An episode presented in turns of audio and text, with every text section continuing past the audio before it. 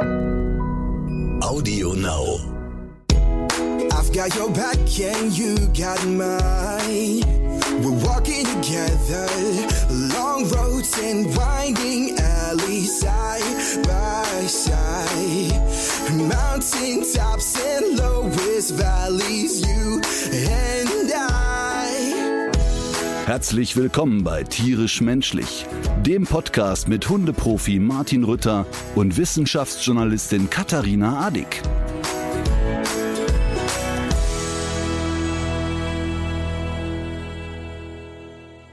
So, also ich sehe, du hast eine, äh, sag ich mal, wahrscheinlich selbstgemachte Holztrommel vor dir, die als Stativ für dein Mikro dient. Und links äh, vor dir, also de- dein rechts, mein links, äh, ist das ein Glas Rosé? Nein, das ist natürlich Rhabarberschorle. Okay. Äh, was ist die selbstgebaute Trommel oder wa- was soll das sein, das Holzding, was da vor dir steht? Ja, ich wollte dir das eigentlich schon beim letzten Mal sagen. Also, ähm, ich bin jetzt in so einer Gruppe und wir treffen uns regelmäßig in, äh, in einer Art Schwitzhütte Umarmt Bäume? auch und, und wir drechseln da eben auch diese Trommeln. Und äh, das ist ein total schönes, äh, schönes Gruppengefühl, was sich da in so einer Schwitzhütte. Ja, ja. Ich glaube, Ja, ja. du musst, du musst das vielleicht auch einfach mal gucken, was, äh, was macht das mit dir? Mhm. Ähm, dich, dich da einfach mal drauf einlassen, auch, Also ich, auch auf solche Temperaturen. ich kann dir sagen, dass ich tatsächlich seit äh, fünf Tagen jetzt in einer Schwitzhütte sitze, denn mein Zimmer in New York ist so klein, Mhm. dass ich den Koffer im Prinzip nicht äh, hinlegen kann, weil ich dann sonst nicht mehr aus dem Bett komme. Den Koffer muss ich hochkant stellen. Ich hoffe, hoffe, hoffe. Und gleichzeitig weiß aber ein großer Teil meines Kopfes auch, dass es nicht sein kann, dass das da hinter dir eine Ameisenfarm ist, was ich da sehe. Äh, nein, äh, so ähnlich. Das ist ein Gemälde an der Wand des Hotels.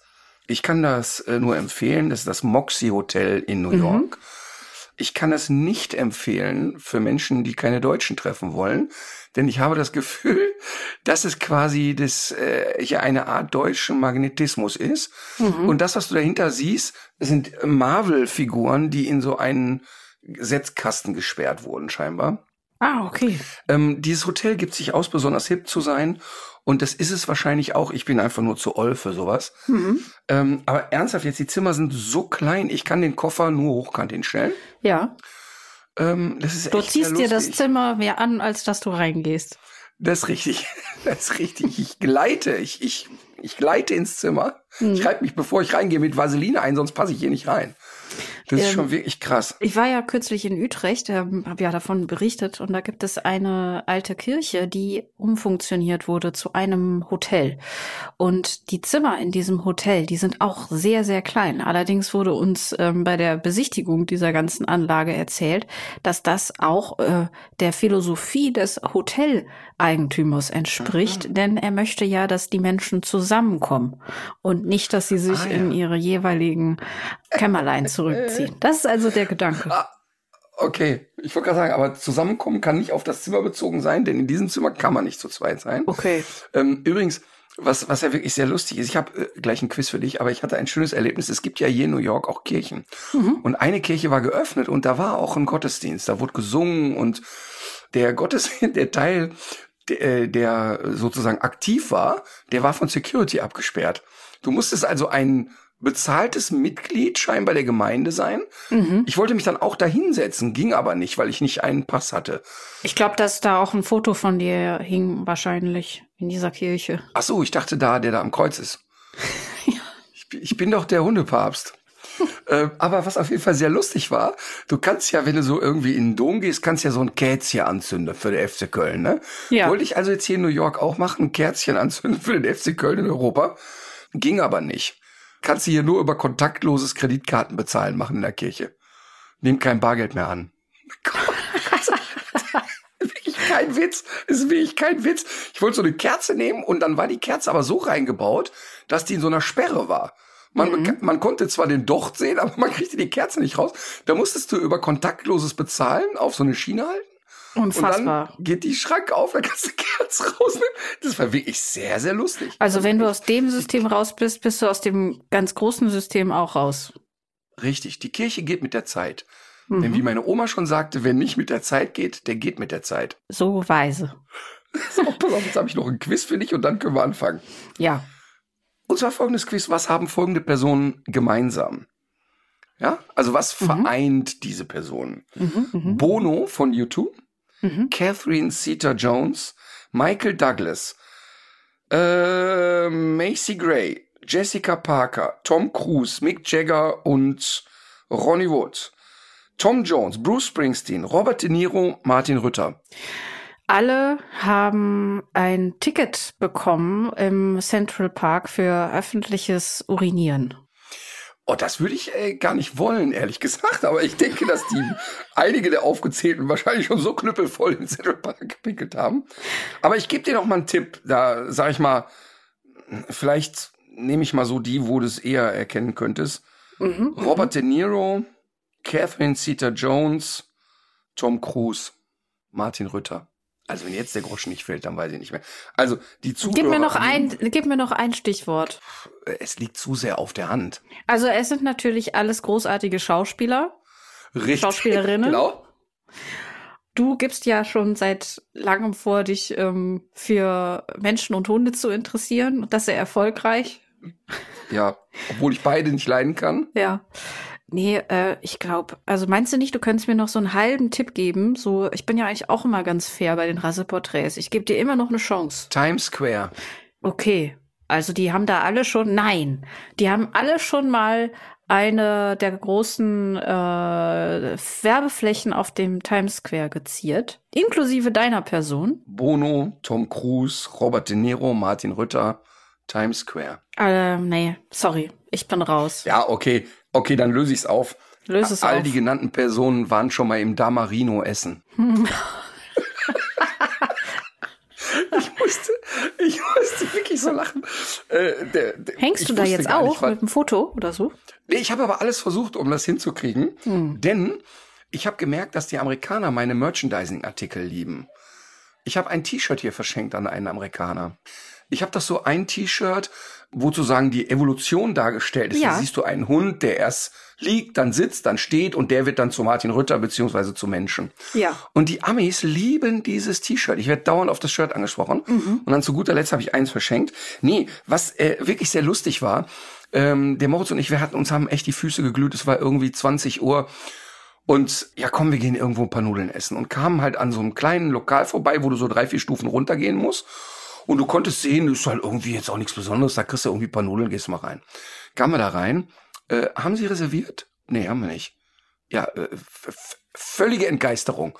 Also der, der hat mich angeguckt, als, als hätte er einen Außerirdischen gesehen. Also eigentlich erstmal eine Backpfeife. Es wäre erstmal eine Backpfeife fällig gewesen dafür, dass ihr nicht reserviert habt. Ja, so war der gar nicht. Der war eher einfach nur irritiert. Also der war jetzt Mhm. gar nicht. Ja, genau, der war jetzt nicht so, ist der bescheuert, sondern der guckte mich an, so nach dem Motto, das kann er nicht gesagt haben. Also das war jetzt so eine Antwort wie, ja klar, die Erde ist eine Scheibe. Ähm, also der, der konnte das nicht glauben. Und, und dann hat er gefragt, so gar, also noch gar nicht, noch gar nicht. Nein, nein, noch gar nicht. Wir wollen, wir sehen Sie ja selber, sind ja ein paar Tische frei, wir sind zu zweit, wollen eben schnell ein paar Nudeln essen und wieder gehen. Mhm. Guckt er wieder in seinen Computer, geht weg, kommt mit einer italienischen Dame wieder. Äh, sie wieder, reserviert? Nee, haben wir nicht, aber zwei Tische. Dann fingen die beide an zu lachen und sagten, ja, kommen Sie rein. Haben so, so höflich nett gelacht, holten uns rein, haben uns da hingesetzt und im Laufe des Abends wurde uns plötzlich klar, wo wir da sind. Unfassbares Essen, also so richtig italienisches, gutes Soul. Essen. Soul Food und um uns herum einfach nur Fotos von allen Weltstars, von allen, die alle die Mama in den Arm genommen hatten und Danke sagten. Und im Nachhinein, den Concierge habe ich jetzt hier gefragt, der hat gesagt, ja, wenn man da fragt und man kennt jemanden, ja, so in vier Monaten könnte man einen Tisch mal. anbieten.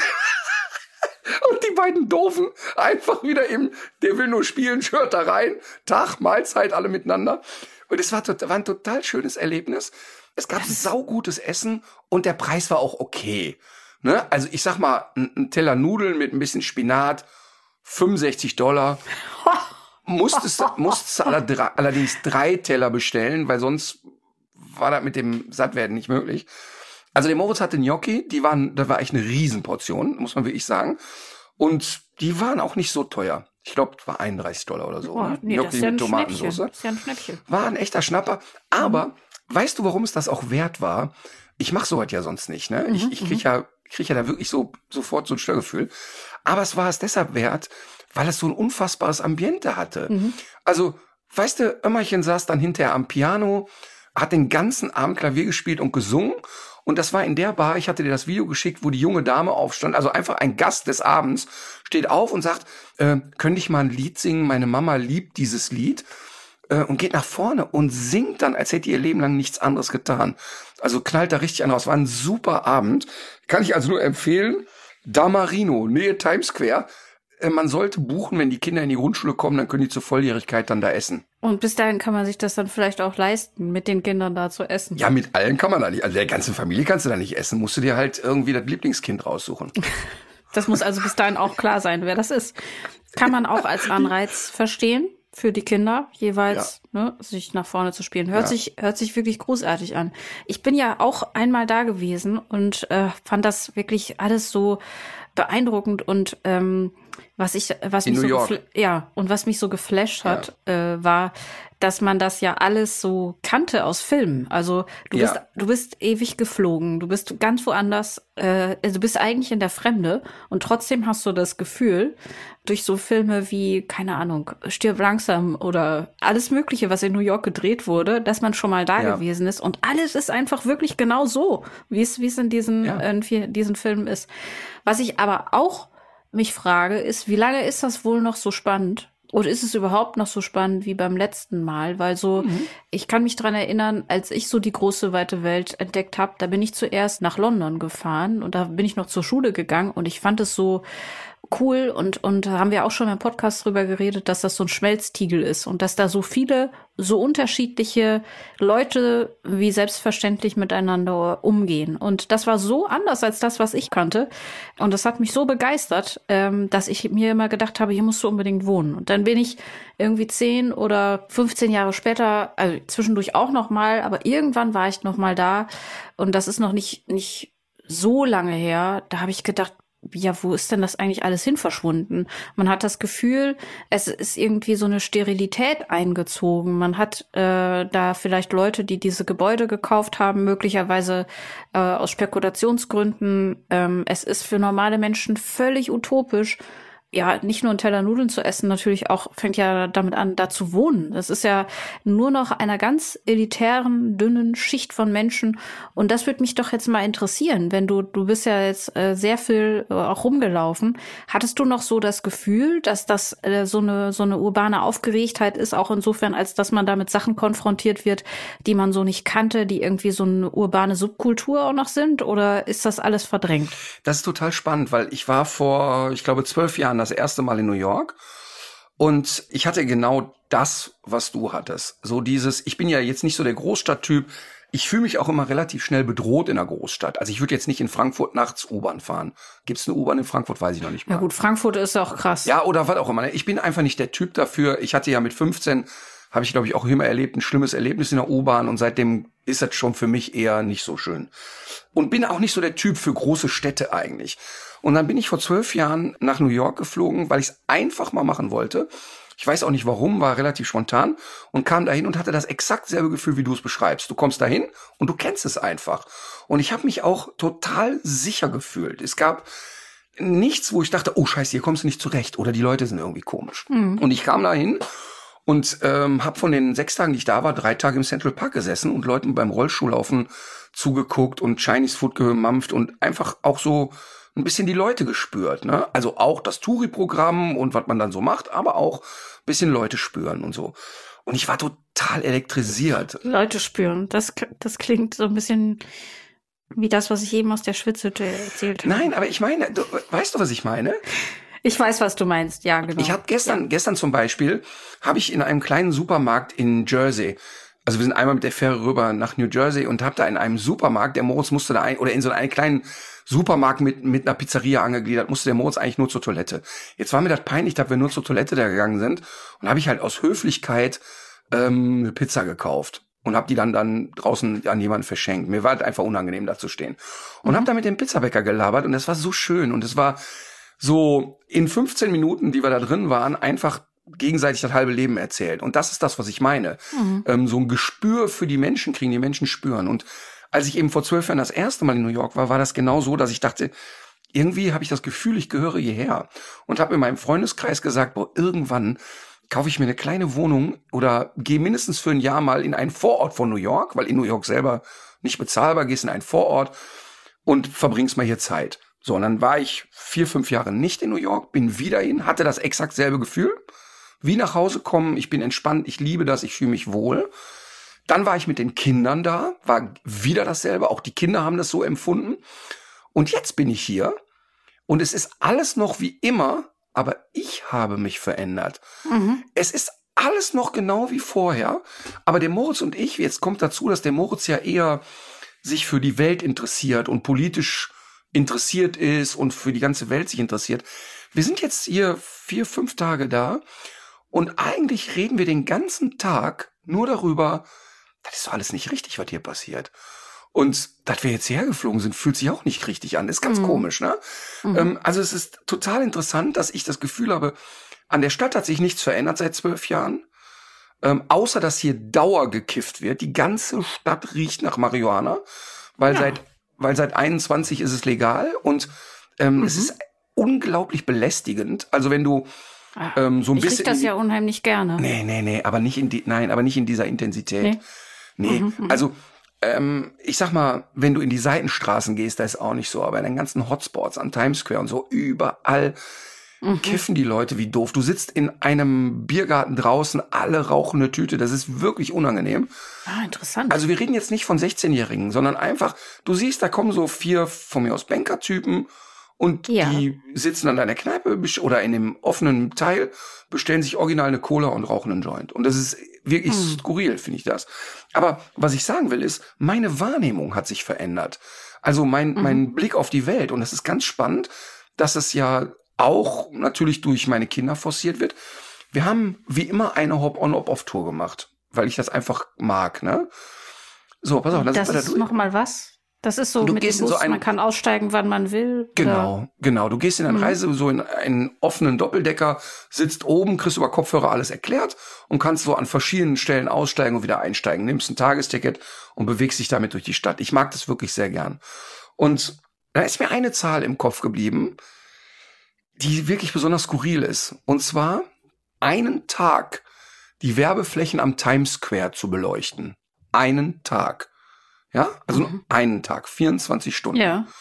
Mit ja. dem Stromverbrauch könnte man 24 Stunden lang 161.000 Einfamilienhäuser in Amerika bespielen. Boah. 161.000. Und das ist ja unfassbar, unfassbar. So, genau. Und jetzt kommt's. Als ich vor zehn Jahren oder vor zwölf Jahren da durchgefahren bin, wäre meine Information im Kopf gewesen, ja, krass. Äh, an mhm. der Stelle bitte einen Donut und einen Kaffee und dann wäre ich weitergelatscht. Mhm. Und jetzt mhm. saßen wir da in der Haupt- oder Off-Tour und waren nochmal ganz erschlagen über die Zahl. Also weißt du, das, mhm. das, ich merke dann einfach, dass meine Wahrnehmung auf die Welt sich verändert hat. Das heißt nicht, dass ich hier nicht nochmal hinkommen würde. Aber mhm. dieses, boah, ich muss hier sein und das zieht mich an oder so, ne? Das ist einfach viel weniger geworden. Und zwar nicht durch die Veränderung der Stadt, sondern durch die Veränderung meiner Wahrnehmung der Welt. Und das fand ich sehr, sehr interessant, was hier in den paar Tagen jetzt passiert ist. Ja. Und dem Moritz ging es genauso. Seid ihr zwischendurch mal, habt ihr geguckt, ob äh, sich so ein paar Leute zum, zum Klimastreik formiert haben? Ja, wir sind brav. Du hast mir einen Link geschickt äh, wann, wo, wie der Streik sein wird. Wir sind brav dahin gegangen.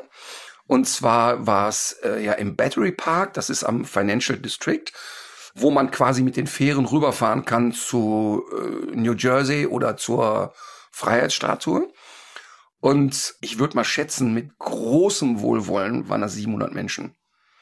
Mhm. Ähm, also das hat, oh, oh, oh, das ist aber richtig wenig für New York. Krass. Also das hatte mit einer War das echten, die ja, es waren zwei Spots angegeben und eine war da eben Battery Park und da wäre Platz. Das ist also jetzt nicht so, dass das zu eng ist. Mhm. Wir haben über die Stadt verteilt, versprenkelt auch immer wieder mal Leute gesehen mit einem Plakatchen und Leute, die sich eine gebastelte Erdkugel äh, umhingen und so.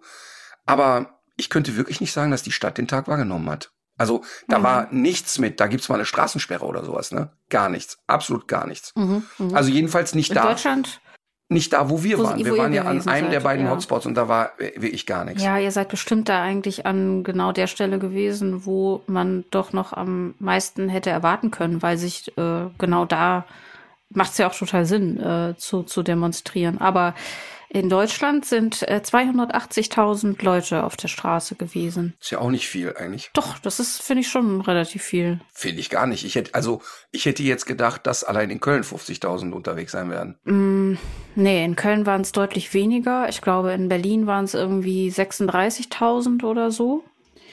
Aber es gab ja auch so ein paar Leute, die so, äh, die so ein bisschen geungt haben, ähm, wenn man schon nach New York fliegt, dann muss man auch nicht, ähm, dann muss man auch nicht zum, zum Klimastreik gehen, ne? Was auf den ersten Blick natürlich klar ist, ne? Aber wir haben ja schon total oft drüber geredet. Und ich habe dazu, zufälligerweise, habe ich dazu in der Taz noch ein sehr spannendes ähm, Interview gelesen. Und zwar ist das, glaube ich, eine Moralphilosophin, die ist auch im, im Club of Rome. Das ist ja dieser Think Tank, der schon vor 40 Jahren gesagt hat, was uns blüht. Was die zum Beispiel sagt, ist, dass ja so dieser Klimaschutz auf individueller Ebene, dass der ja gar nicht die Bedeutung hat wie das ähm, Kollektiv. Also es ist, es ist total wichtig, diese, diese Demonstrationen wahrzunehmen und, und sich eben kollektiv zu engagieren und dafür zu sorgen, dass viele Leute das Richtige tun. Das ist viel wichtiger, als dass einzelne Leute immer alles richtig machen. Und damit will ich jetzt nicht sagen, dass ähm, ich das ja auch kritisiere, dass äh, du durch die Weltgeschichte fliegst, als wär's Busfahren. Aber ähm, trotzdem muss man äh, da mal äh, die Kirche im Dorf lassen. Und es wäre doch deutlich besser, wenn man eben genau dieses kollektive Handeln vorantreibt, zum Beispiel durch Aktivismus oder äh, Engagement oder Vorträge oder sonst irgendwas. Und äh, wenn du mal deine ganzen Photovoltaikanlagen auf dem Dach hast und ähm, und deine Ladesäule aufgestellt hast, dürfte das auch der deutlich größere Hebel Ja, sein. und was, was ja total ein wichtiges Thema ist, und das ist ja das, was ich ja so an uns sehr, sehr mag, ist, dass wir ja auch äh, an manchen Stellen sehr unterschiedlich sind, aber trotzdem ja immer auch doch einen Konsens finden. Das heißt, die Dinge, die du sagst ähm, Ja. und die kritisch mir gegenüber sind, die nehme ich ja durchaus wahr. Und das ist ja nicht so, also sagen wir mal, jeder tut ja in seinem Rahmen etwas. Und dass es immer noch besser geht, ist ja völlig klar. Ja. Interessant fand ich nur, habe ich aber wie so oft drauf reagiert. Es hat, äh, wir haben, ich habe eine sehr, sehr nette Sprachnachricht bekommen. Bestimmt 30 Sekunden. Ich bin ein totaler Fan und ich finde es super, was ihr macht in dem Podcast und alles ist toll. Und es ist jetzt auch wirklich nicht böse gemeint und es ist wirklich, ich, ich hab's nur nicht in meinem Kopf sortiert bekommen. Ich muss es aber jetzt mal einmal fragen. Macht es denn wirklich Sinn, nach New York zu fliegen, um an einer Klimademonstration teilzunehmen? Und dann habe ich auch ganz gelacht und habe sofort eine Sprachnachricht gemacht. Ey, das hast du total falsch verstanden. Ich fliege doch nicht zum Demonstrieren dahin, sondern ich fliege eben sowieso mit meinem Sohn dahin. Aber wenn ich schon da bin, dann gucken wir natürlich auch mal einmal, was da los ist. Und dann hat sie auch wieder total nett, oh Gott, jetzt bin ich aber froh. Und das hätte ich so missverstanden. Und das ist ja im Grunde das, worum es geht. Und ich habe hier ein riesengroßes Stichwort auf dem Zettel stehen, nämlich diese Ambivalenz, die dann so in mir ist.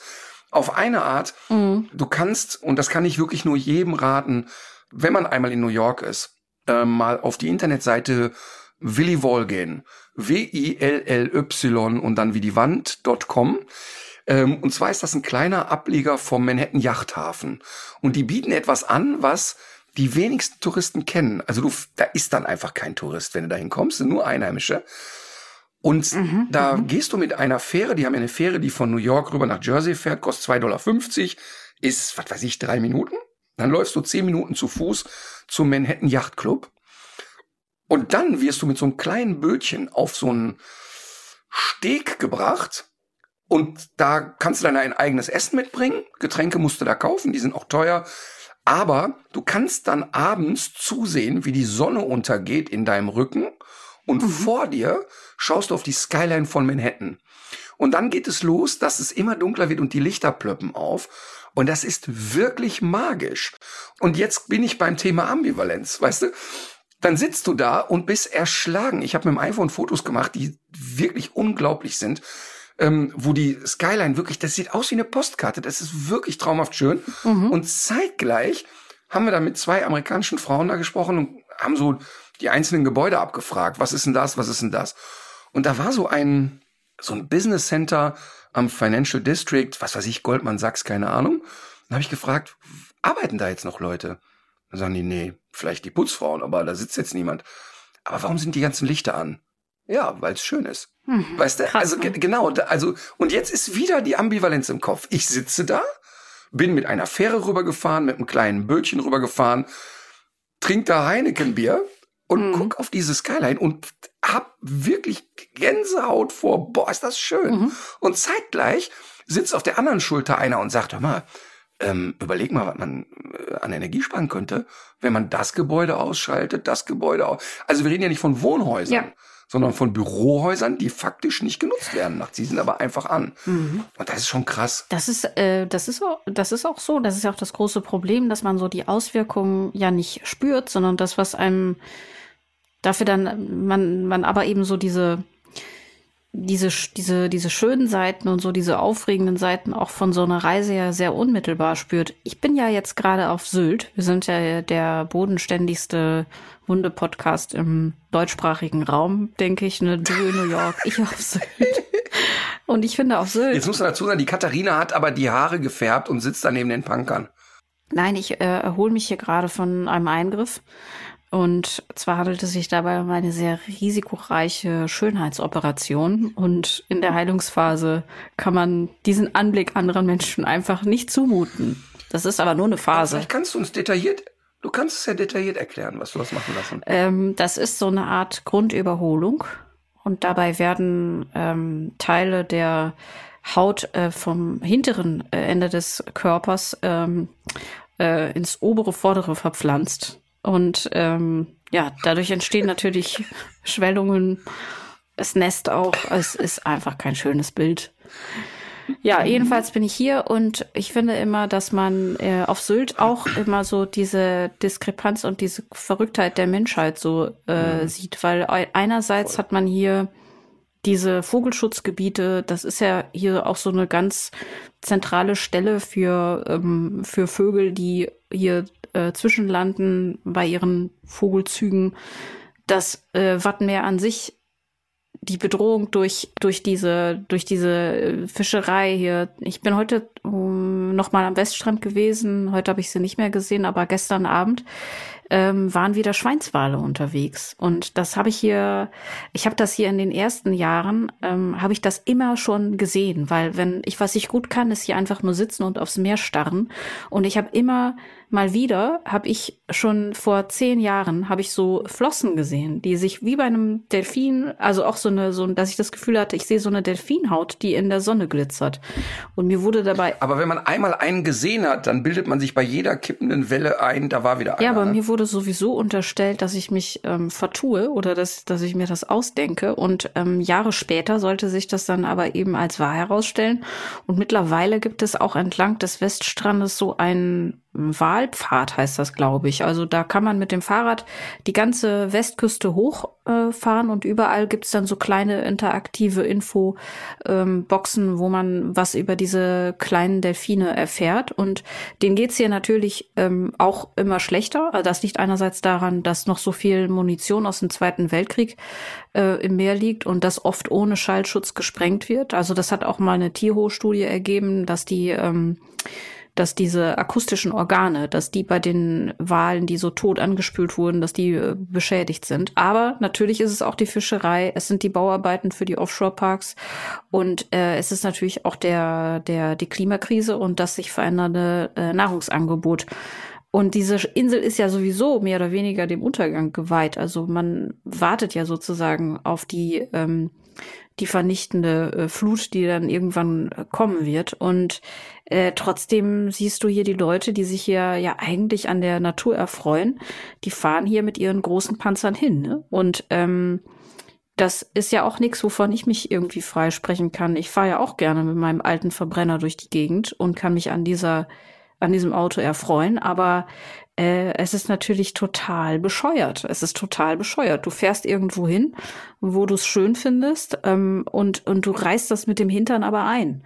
Und genauso äh, mit einem, ich reiß mit einem ganz anderen Gefühl heute, wenn ich denke, ja, ich würde natürlich auch ganz gerne noch mal in meinem Leben äh, auf eine schöne Insel mit spannenden Tieren und Pflanzen, die ich noch nie gesehen habe. Aber wenn ich weiß, dass ich da irgendwie so eine Plastikspur hinter mir herziehe, ist irgendwie nicht mehr dasselbe. Ne? Mhm.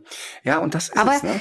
Ja, ich habe aber ähm, eben noch was ähm, was Lustiges äh, gesehen und zwar musste ich kurz warten in List an einem Parkplatz und habe dann gesehen, dass da die dänische Flagge weht und ich habe mich gefragt, wieso da die dänische Flagge weht, weil was ich schon kenne, ist, dass wenn man sehr weit oben im Norden in äh, auf Sylt ist, dass sich dann das Handy in das dänische Netz einwählt und das ist ja auch nah. Ähm, aber es gibt hier tatsächlich eine dänische Minderheit die ja alle die Wahrheit sprechen, ne? Wieso? Ja, Otto hat doch gesungen, Dänen lügen. Ach, Dänen lügen nicht. genau, aber ähm, was ich sehr, sehr witzig finde, ist, also es gab Ende des 19., Anfang des 20. Jahrhunderts durften die in Nordfriesland lebenden Dänen nach der preußischen und österreichischen Besetzung von Schleswig und Holstein durften die nicht mehr ihre Flagge hissen, also diese dänische Flagge. Man kennt das ja, weißes Kreuz auf rotem Grund. Und ähm, die dort lebenden dänischen Bauern allerdings in Nordfriesland wollten sich das nicht so einfach verbieten lassen und haben dann, und das muss irgendwie so um 1881 gewesen sein, haben dann ein, äh, eine Schweinerasse gezüchtet, die man heute als das Husumer Protestschwein kennt. Und dieses Husumer Protestschwein hatte eine rot-weiße Färbung. Und wie schön ist das bitte? Also man konnte es vor allem den Bauern ja nicht so richtig nachweisen, dass sie diese Schweine nur deswegen gezüchtet haben.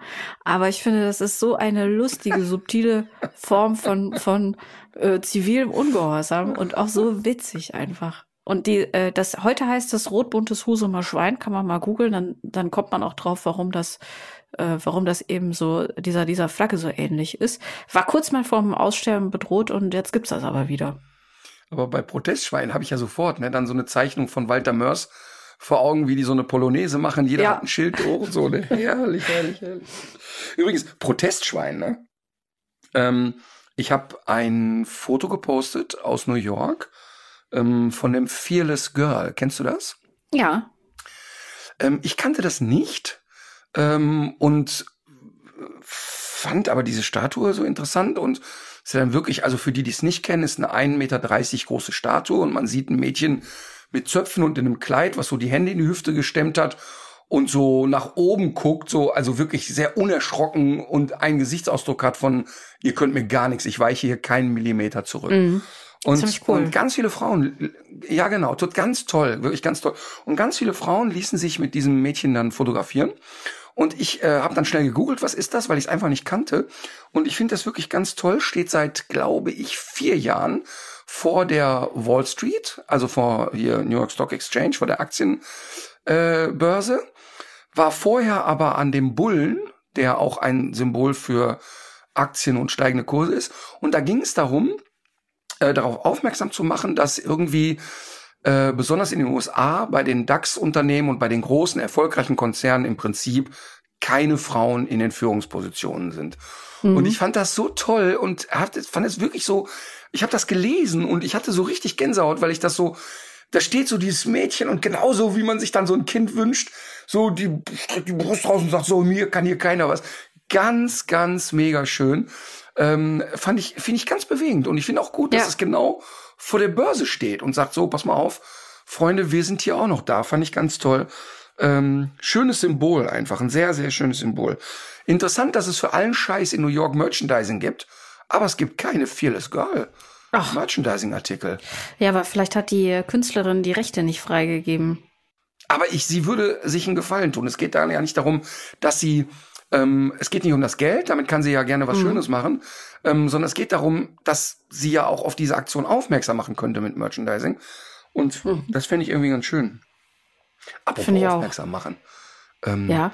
Wir waren ja, ich komme gleich zu World Trade Center, aber Moritz und es waren ja in der Nähe des World Trade Centers und ähm, kam eine Frau mit einem Fotoapparat zu mir und sagt zu mir, ich finde das sehr inspirierend, was Sie machen.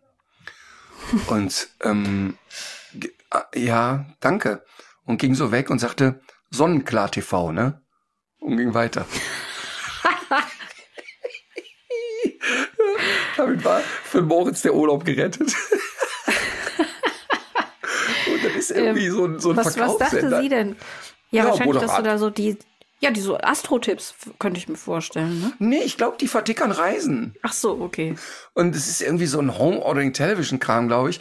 Und, ähm, und ich mag ja diese Momente, wenn die Leute mit so einem Selbstbewusstsein dir irgendwas sagen und du stellst fest, die reden auch von jemand komplett anderem. Ja, ja, World Trade Center müssen wir noch drüber reden, weil ähm, das wirklich so ist. Ich meine, jeder weiß, dass ich eine Heulsuse bin, aber ähm, wann warst du in New York? Wann war das? 2012, glaube ich. Und warst du da an Ground Zero? Mm, ja, ich war auch da. Ja. Ähm, und bei mir ist es tatsächlich so, als ich das erste Mal da war, konnte ich da fünf Stunden nicht weg. Ich saß da und ich war nicht in der Lage wegzugehen, weil mich das so boah, fertig gemacht hat und es ja, ich meine, jeder weiß, wo er war bei 9-11. Jeder weiß, mhm. an welcher Stelle er stand, wo er es erfahren hat und so weiter. Und ich weiß tatsächlich, also das könnte ich auf dem Quadratmeter sagen, ich habe Unterricht gegeben am Konrad Adenauer war ja in Köln und die Astrid, meine Schwester, rief mich an und sagt, mhm. egal wo du gerade bist, geh jetzt einfach nach Hause, jetzt ist dritter Weltkrieg. Und ähm, dann bin ich nach Hause und habe mich sofort aufs Fahrrad gesetzt, die Stunde abgebrochen und bin nach Hause gefahren. Und in dem Moment, wo ich ankam, flog der zweite Flieger in den Turm. Und äh, das war für mich so surreal, wie für alle anderen natürlich auch. Ähm, und ich saß da und für mich war auch klar, das wird kein Amerikaner auf sich sitzen lassen, die werden jetzt einen Krieg anfangen. Mhm. Und ähm, so, und es gab so Bilder, wie Menschen dann freiwillig aus dem 80. Stock springen, weil sie die Hitze da nicht mehr aushalten konnten. Ja. Und und diese Bilder waren bei mir so eingebrannt oder sind bei mir so eingebrannt, dass ich beim ersten Mal da einfach nicht weg konnte. Ich saß da und habe einfach nur gesessen. Das war ganz schlimm. Und immer wenn ich da hinkomme, ich schaffe das nicht, nicht zu weinen. Das dauert eine Minute, dann habe ich mich so da reingesteigert. Und jetzt ist es ja da so, die haben ja diese, diese, ähm, diese Wasserbecken gebaut, mhm. ähm, da, wo die Wasser, äh, also da läuft Wasser in so einen viereckigen Kasten rein, also riesengroß. Und das Wasser geht da rein und du kannst eigentlich jeden einzelnen Tropfen sehen. Und die haben das ja bewusst so gemacht, weil das Tränen darstellen sollen. Und in dem, in dem Metallrand sind überall die Leute eingestanzt, die irgendwie da zu Schaden gekommen sind. Über mhm. 2500 Menschen sind da gestorben. Und es ist scheinbar Brauch, dass wenn diese Menschen, die da betroffen waren, Geburtstag haben, dass die Angehörigen hinkommen und eine Rose da reinstecken. Und ich kannte diesen Brauch nicht und das hat mich so gebrezelt, dass ich da einfach wieder eine Viertelstunde geheult habe. Also ich schluchze da nicht laut und alle denken, oh Gott, das stirbt gleich, aber ich kann da die Tränen nicht zurückhalten und finde das so schlimm mhm. und das ist so greifbar dann für mich. Dann habe ich ein, die, ein Foto davon gemacht und das gepostet und nur geschrieben, ohne Weinen geht's hier einfach nicht. Und die meisten Menschen konnten das nachvollziehen und dann gibt's wirklich dann bei Facebook irgendein verblödetes Arschloch, das dann wirklich schreibt, ja, aber das weiß doch wohl jeder. Da kann doch so ein Tor, erstmal kommt direkt eine Verschwörungstheorie, äh, so ein Turm kann ja nicht einstürzen durch ein Flugzeug. Da weiß ja jeder, dass die mhm. amerikanische Regierung da und so. Lösche ich dann und blockiere ich sofort solche Arschlöcher. Aber es geht dann wieder dieser Whataboutism los. Ja, ja, 2500 Menschen, aber keiner redet über die Opfer in, keine Ahnung. Mhm. Und ich hasse das so sehr. Das heißt, wenn mich da vor Ort Menschen oder diese Geschichte traurig macht, damit bewerte ich das doch nicht. Damit sage ich doch nicht, diese Menschen sind wichtiger als andere Menschen, mhm. die sterben auf der Welt. Mhm. Aber ich stehe da und bin traurig. Und ich bin auch traurig, wenn ich bei einem KZ-Denkmal stehe. Und ich bin auch traurig, wenn ich äh, im, in Brüssel stehe, weil da einfach eine Fußballkatastrophe war damals. Und da weiß ich noch auch, dass ich als Kind vorm Fernseher saß, als es passiert ist. Oder über die Leute, die im Mittelmeer ertrinken. Genau, genau. Und da ist keine Wertung in meinem Kopf. Da ist nicht Wertung im Kopf.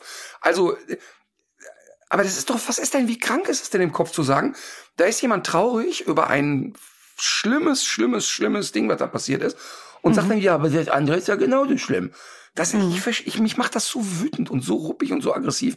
Ich muss mich dann echt zusammennehmen, nicht unflätigste Kommentare zu antworten.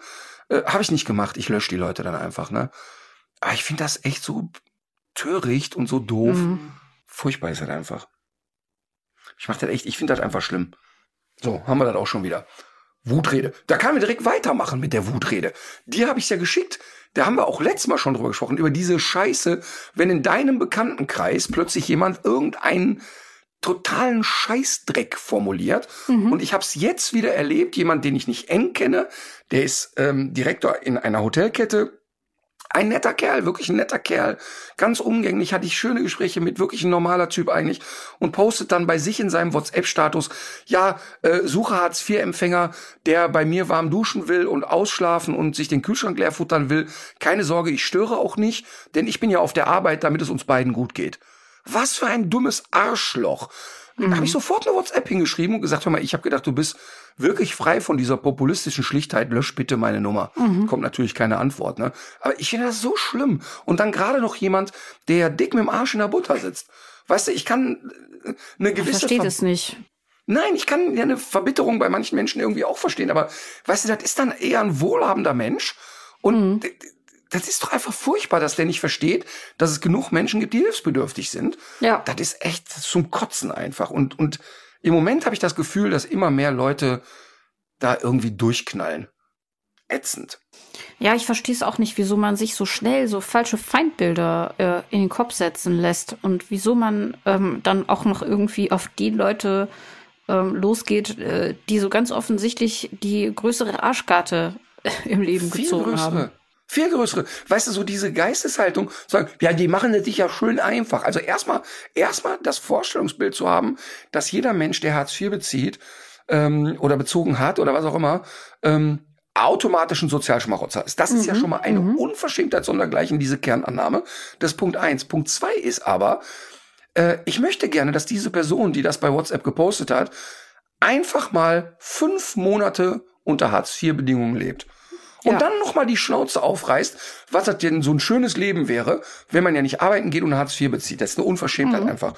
Boah, ich vor find das allem, so also vor allem auch, äh, also Hartz IV gibt's ja jetzt ja dann nicht mehr, aber äh, wenn du auch äh, so abhängig bist vom äh, guten Willen deines jeweiligen Sachbearbeiters oder deiner Sachbearbeiterin, ne? diese ganze, diese ganzen Beschränkungen und auch die die Freiheit, die einem damit genommen wird, die Möglichkeiten, sich so am Leben zu beteiligen, wie man das sonst so kennt, ne? wird ja schon ein Problem, wenn du zum Essen eingeladen bist mal und du möchtest was mitbringen oder du möchtest deinem Enkelkind irgendwas schenken Natürlich. oder sonst irgendwas. Ne? Furchtbar ist Eine. Scheiße ist das. Ja, und, und ich weiß auch nicht, was ist denn in so einem Kopf kaputt, zu sagen, weißt du, äh, ich, weißt du, das ist dann so ein Typ, der dann alle Klischees erfüllt, ne? Spielt Golf, fährt ein dickes Auto, Sohn ist, äh, wird gepampert und kriegt die Sportkarriere finanziert, alles super. Ist ja auch prima. Aber was motiviert denn ausgerechnet einen solchen Menschen, ähm, Menschen zu diffamieren, denen es wirklich nicht gut geht? Das ist, Also- das ist einfach bescheuert. Ja, psychologisch gesehen wahrscheinlich wieder mal irgendwie so verschiedene Motive. So diese Abgrenzung nach unten, die hilft einem natürlich auch, um bestimmte Sachen ähm, für sich zu plausibilisieren, warum man die vielleicht verdient hat und mehr verdient hat als andere. Ähm, aber vielleicht auch um so ein Sicherheitsgefühl auch zu erreichen, dass es ja eben diese Unterschiede gibt und dass man ähm, vielleicht sogar unterschwellig auch eine Angst hat, selber auch abzusteigen und das dann aber wiederum dabei hilft, sich selber sicher zu fühlen und zu erhöhen. Also ich glaube, viele Leute brauchen so dieses, dieses Schichtsystem. Und das Aber ist weißt eben manchmal Klassismus und manchmal Rassismus. Und manchmal beides. Ja, aber, ja, aber interessant ist ja, der, wenn du das in deinem WhatsApp-Status postest, ist dir klar, dass alle Menschen, die in deinem Handy eingespeichert sind und bei WhatsApp Das sind, sehen. das sehen. Mhm. Das bedeutet, der muss sich offensichtlich auch in einer Bubble von Menschen äh, begeben, die Oder Applaus erwartet. Ja. Ja, Applaus erwartet oder "Hey, lustig. Oder eben nix sagen. Ich schwöre dir, wenn ich so ein Ding in meinem WhatsApp-Status habe, dann mindestens zehn Leute schreiben mir sofort, hör mal, ist alles okay mit dir? Soll man einen Arzt rufen? Was ist denn? Also Ja. ich schwöre dir, 100 Prozent würden meine Freunde, meine Familie, so, meine Kinder wären entsetzt über so eine Scheiße und würden das auch kommunizieren. Und das finde ich eben interessant, dass er ganz offensichtlich zwei Dinge zusammenkommen. Entweder er bewegt sich nur noch mit Menschen, die genauso denken, oder viele lesen das und empfinden so ein, oh Gott, ist der bekloppt, mhm. aber kommunizieren es nicht. Und genau deshalb habe ich den auch angeschrieben und gesagt, lösch mich einfach. Ich finde das furchtbar, Ende der Durchsage. Einfach, ja. damit er vielleicht, ich meine, das ist vielleicht auch naiv, aber vielleicht denkt er auch mal eine Sekunde drüber nach und denkt, oh, war vielleicht flapsig gemeint, ist aber eigentlich ziemlich wuchtig, was ich da von mir gebe. Auf jeden Fall gut, dass du mal klare Kante gezeigt hast, weil es gibt viel zu viele Leute, die sich dann vielleicht sogar, obwohl sie es scheiße finden, einfach nur abwenden, aber nichts sagen. Ähm, ich habe heute ein Rasseporträt dabei, über das sich mindestens ähm, 47 Menschen sehr freuen werden, denn ungefähr so viele Leute haben sich eben diese Rasse gewünscht.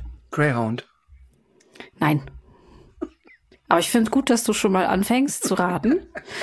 äh, ich sage ja, dir. Ist, da muss ich mal dran denken, es gibt so ein ganz großartiges Video von zwei ganz lustigen älteren Menschen.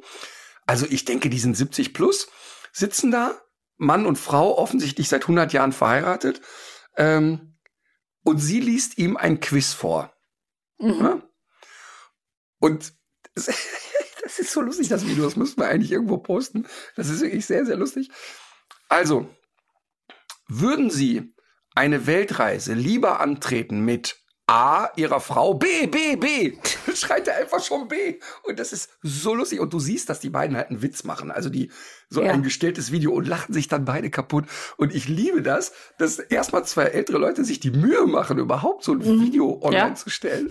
Und dann so ein Humor miteinander haben. ist einfach herrlich. So, Entschuldigung. Greyhound. Nee, ich find's auch witzig. Äh, es, äh, ich fange wie immer mit der Standardnummer an. Es handelt sich um die Standardnummer 143. Ach, der Erdel Terrier. Nein. Jetzt äh, gehe ich davon aus, weil du ja beim letzten Mal dir eine Markierung gemacht hast, wie hoch ungefähr 57 Zentimeter sind, ja. dass du heute vielleicht eine etwas bessere Vorstellung davon hast. Ähm, die Widerristhöhe des Hundes beträgt 68 bis 72 Zentimeter im Falle des Rüden. Mit äh, in so gesehen 11 Zentimeter höher als der Boxer, der bei 57 lag beim letzten Mal. Richtig. Und ähm, bei äh, Hündinnen sind es 63 bis 68 Zentimeter. Die Rüden wiegen zwischen 40 und 45 Kilo, die Hündinnen zwischen 32 und 35 Kilo. Berner Sennenhund. Nein. Unter Verwendung schreibt der VDH Begleitschutz- und Gebrauchshund. Mhm. Und die FCI-Gruppierung ist äh, folgende. Also es ist die Gruppe 2, Pinscher und Schnauzer, Molosser, Schweizer Sennenhunde und andere Rassen. Nein. Und er ist in der Sektion 1 dieser Gruppe Pinscher und Schnauzer. Der Hund ist mittelgroß, kräftig und muskulös gebaut. Also ich lese jetzt mal äh, wieder vor, was der. Yes! Oh. Herzlichen Glückwunsch. Das war jetzt, das war jetzt tatsächlich, das ging schnell. Und jetzt kommt gleich bei, Louis bei kräftig Dobermann. und muskulös? Nee, ähm, bei Pinscher und Schnauzer da, und von der mhm. Höhe, da war ich schon gedanklich ein bisschen in der Richtung. Ja, ja, diesmal hat die Höhe, glaube ich, wirklich geholfen. Ja, ich weiß jetzt, ähm, dass ein, es ist ernsthaft. Ich habe mir jetzt wirklich gemerkt, dass der Boxer da im Schnitt 57 ist. Ähm, und dann habe ich mhm. jetzt so einen Anhaltspunkt, weißt du so, denn ich kann dann die mhm. Rassen bildlich daneben stellen im Kopf. Ja, also die, ähm, die Beschreibung ähm, kommt jetzt wieder nicht von mir, sondern das ist eben, was man da auf den VDH-Seiten findet. Und das bringe ich jetzt zum Vortrag. Durch die elegante Lin Linienführung seines Körpers, die stolze Haltung, das temperamentvolle Wesen und den Ausdruck von Entschlossenheit entspricht er dem Idealbild eines Hundes. Finde ich gut, dass man da so objektiv und wertfrei unterwegs ist. Äh, es heißt weiter, die Grundstimmung ist freundlich friedlich, in der Familie sehr anhänglich und kinderliebend. Gefordert werden ein mittleres Temperament und eine mittlere Schärfe. Weiterhin wird eine mittlere Reizschwelle gefordert. Bei einer guten Führigkeit und Arbeitsfreude des Hundes ist auf Leistungsfähigkeit, Mut und Härte zu achten. Bei angepasster Aufmerksamkeit gegenüber der Umwelt ist auf Selbstsicherheit und Unerschrockenheit besonders Wert zu legen. Das Haar ist kurz, hart und dicht, es liegt fest und glatt an und ist gleichmäßig über die ganze Oberfläche, die ganze Oberfläche verteilt. Unterwolle ist nicht statthaft. Zur Farbe.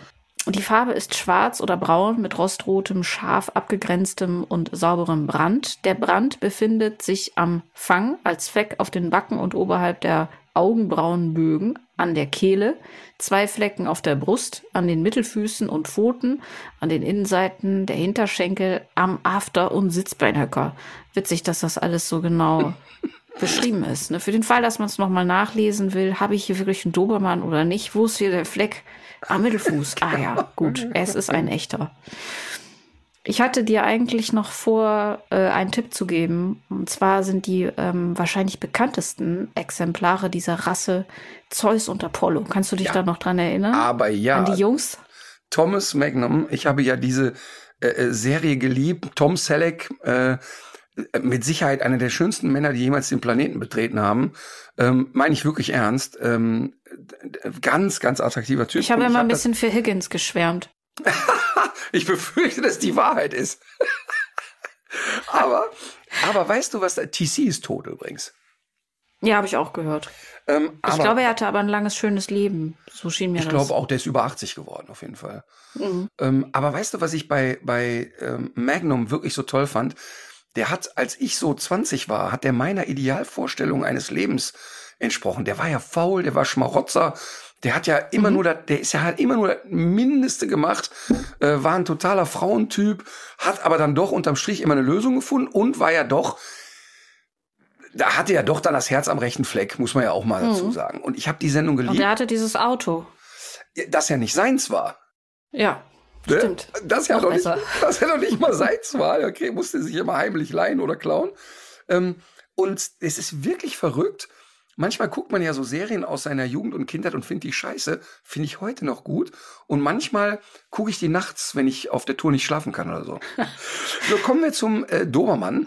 Ja, Übrigens, genau. Steht da auch was von dem Erfinder des Dobermanns? Aber selbstverständlich, denn So, ähm, diese Rasse Louis. führt, führt als einzige ja auch den Namen ihres ersten bekannten Züchters. Wie du schon richtig sagtest, äh, Friedrich Louis Dobermann, 2.1.1834 bis 9.6.1894. Ein richtiges Arschloch war das. Ja, also äh, ähm, es gibt ja viele Dinge in der Rassegeschichte des Dobermanns, ähm, diese, die man zwar in vielen seriös wirkenden Quellen immer übereinstimmend findet, aber jetzt wenig, was irgendwie Originaldokumente sind. Deswegen ähm, nach der Überlieferung war er ja wohl Steuereintreiber, äh, Abdeckereiverwalter und nebenbei städtischer Hundefänger mit dem gesetzlichen Recht, alle äh, freilaufenden Hunde einzufangen und eben auch ähm, zu erledigen, wenn sich niemand ähm, fand, der die abholte.